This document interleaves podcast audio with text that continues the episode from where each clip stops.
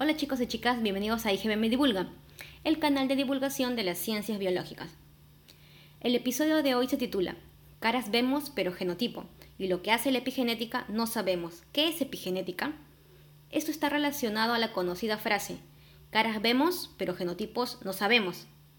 ¿Qué? ¿Qué así no es la frase? Ah, caras vemos, corazones no sabemos. Mm, creo que mejor queda la que dije, ¿ah? En el episodio 2 definimos qué es la genética. Si no la escuchaste, mm, ¿qué esperas? Hasta ahora sabemos que estamos hechos de células. Si nosotros fuéramos casas, los ladrillos que, que componen la casa vendrían a ser las células. Dentro de cada célula eucariota se encuentra el núcleo y dentro del núcleo el ADN. Los genes están en el ADN. Tenemos aproximadamente entre 20 a 25 mil genes. Si bien conocemos el genoma humano desde febrero del 2001, cuando fue publicado el primer borrador incompleto, y más exactamente eh, desde el 14 de abril de 2003, que finalizó con éxito el proyecto Genoma Humano, hasta el momento no hemos identificado todos nuestros genes, y mucho menos sabemos la función de todos ellos.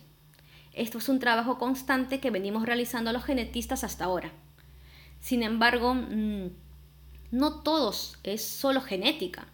Y eso se puede ver eh, cuando dos personas que tienen el mismo ADN, como por ejemplo los gemelos monocigóticos o gemelos idénticos, presentan diferencias, por ejemplo, cuando uno llega a desarrollar esquizofrenia y el otro no. Eso se explica con la epigenética. El término epi significa por encima. Es un prefijo griego. También se define como por encima de la secuencia base de ADN. Es decir, la epigenética es el estudio de los cambios en la función de los genes que no se pueden atribuir a alteraciones en la secuencia de ADN. ¿Mm? Para que lo entiendan, si la secuencia de ADN fuera, eh, a ver, una palabra, por ejemplo, eh, ¿qué palabra? Bebe, B-E-B-E, de mira cómo beben los peces en el río. Una con una modificación, pero con la misma secuencia de letras sería bebé, la cual lleva tilde, pero el significado cambió completamente de bebe a bebé. Es la misma secuencia de letras, pero esa tilde o acento, esa modificación, cambió por completo el significado de la palabra original. En este caso sería que esa modificación eh, es epigenética y lo que hizo fue cambiar la función del gen. Hay diversos tipos eh, de modificaciones epigenéticas. Las más conocidas son la metilación del ADN y la modificación de las histonas. Dentro de esto puede ser la metilación o la acetilación de las histonas. El cáncer aparece por una combinación de alteraciones genéticas y epigenéticas. Por ejemplo, sabemos que los tumores humanos pierden metilación de su ADN. El ADN se convierte en una estructura frágil y por eso aparecen las aberraciones cromosómicas. Por otro lado, también ocurre que los genes protectores del cáncer, los conocidos genes supresores de tumores, dejan de ejercer esta acción beneficiosa porque la metilación bloquea su correcto funcionamiento. En el cáncer, si sabemos cuál es el patrón normal de metilación y luego observamos el patrón de metilación en un tumor, podríamos ver los cambios que están teniendo lugar y cuáles son los genes afectados, haciendo solo esa simple comparación. Los ejemplos más clásicos de metilación en cáncer se dan, por ejemplo, en los genes eh, BRCA1 para cáncer de mama, MLH1 para cáncer de colon, MGMT para cáncer de cerebro, eh, GSTP1 para cáncer de próstata. Por ejemplo, cuando yo trabajaba en diagnóstico de cáncer, testeábamos el gen MGMT, la metilguanina ADN metiltransferasa. Para los amigos MGMT. MGMT eh, es eh, va a codificar a una enzima que va a reparar el daño citotóxico producido por agentes alquilantes. El conocimiento del estado de metilación del promotor de MGMT es un marcador pronóstico y predictivo de respuesta al tratamiento con radioquimioterapia en el grupo de los glioblastomas, que es un tipo de cáncer de cerebro. Otro ejemplo de epigenética se ve eh, en los síndromes de Prader-Willi y Angelman. El síndrome de Prader-Willi se caracteriza por una sensación de hambre todo el tiempo, acabando en obesidad, un tono muscular pobre, capacidad mental reducida y órganos eh, sexuales subdesarrollados mientras que el síndrome de, Angelman eh, o marioneta feliz es un trastorno genético que afecta principalmente al sistema nervioso.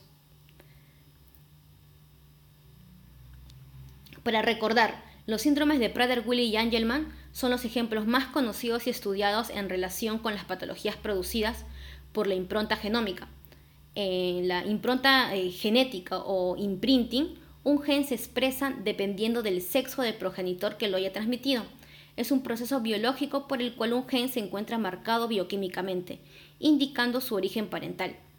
Las improntas pueden darse por uniones covalentes, como por ejemplo la metilación del ADN, o no covalentes como interacciones entre el ADN y el ARN. En los dos casos, es decir, en ambos síndromes, se produce una microdeleción, es decir, se borra, se pierde una pequeña región, en este caso eh, del cromosoma 15, donde se encuentra una región crítica eh, con genes con impronta. Ambos síndromes están afectados por la misma microdeleción, pero se diferencian en su origen. Si esta microdeleción ocurre en el cromosoma proveniente del padre, se producirá el síndrome de Prader-Willi. Y si el origen del cromosoma es de la madre, dará lugar al síndrome de Angelman o marioneta feliz. Además de la microdeleción que acabo de describir, estos síndromes también se pueden producir por la disomía uniparental, esto es cuando las dos copias de un cromosoma provienen de un mismo progenitor. Prader-Willi y Angelman también pueden producirse por mutaciones puntuales o falla en el imprinting. En la falla en la impronta génica eh, se produce una conservación del patrón de metilación de uno de los dos cromosomas 15. Al quedar esa región metilada y por tanto genéticamente inactiva, se produce el síndrome de Prader-Willi, si la metilación ocurre en el cromosoma 15 proveniente del, padre. Y el síndrome de Angelman si esa metilación sucede en el cromosoma 15 materno. Es increíble cómo algo tan simple como una metilación en una región del genoma, y en algunos casos, si ocurre por el lado paterno o materno, puede generar enfermedades genéticas o incluso cáncer. Otro de los casos más sobresalientes en cuanto a lo que es epigenética se da en los gemelos. Ojo, gemelos, no mellizos.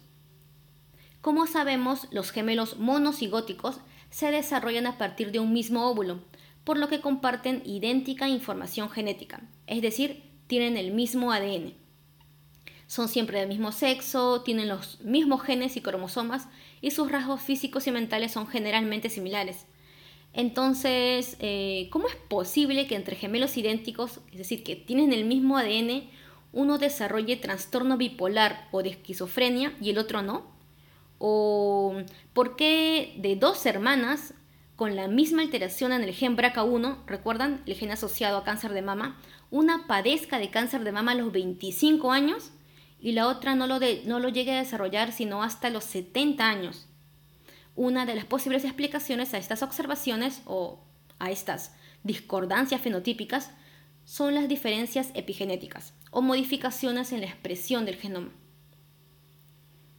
Así como en una casa se encienden y apagan las luces dependiendo, dependiendo de la necesidad de cada uno, de manera similar se encienden y apagan los genes agregando o removiendo estas marcas epigenéticas.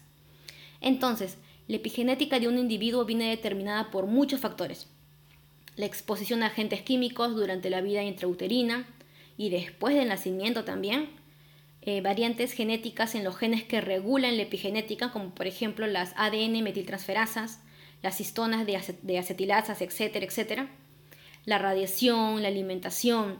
Es interesante comprobar que mientras la genética de una persona no es fácilmente modificable, la epigenética es mucho más dinámica, ya que viene determinada por diversos factores. Así que caras vemos, pero genotipo, y lo que hace la epigenética no sabemos, pero lo vamos a estudiar. Hasta el próximo podcast.